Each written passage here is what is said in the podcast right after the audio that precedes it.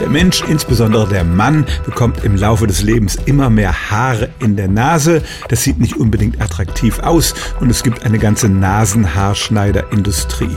Wiegald Boning hat eine riesige Sammlung dieser Geräte.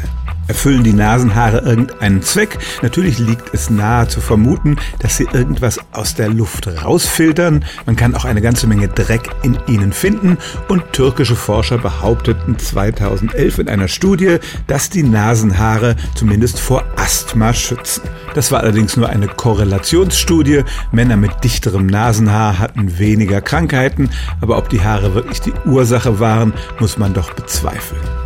2015 gab es eine amerikanische Studie, die stellte fest, dass Menschen besser durchatmen können, wenn man die Nasenhaare trimmt. Das ist nun keine so weltbewegende Erkenntnis, aber als der Leiter der Studie darauf angesprochen wurde, ob er glaubt, dass die Haare Viren und Bakterien fernhalten können, sagte er, die sind doch eher so klein, dass sie leicht zwischen den Haaren durchpassieren können und er glaubt nicht, dass die Haarbüschel wirklich vor Infektionen schützen. Also, es mag noch so plausibel klingen, dass die Haare in der Nase einen natürlichen Virenfilter darstellen, wirklich experimentell beweisen konnte das bisher niemand.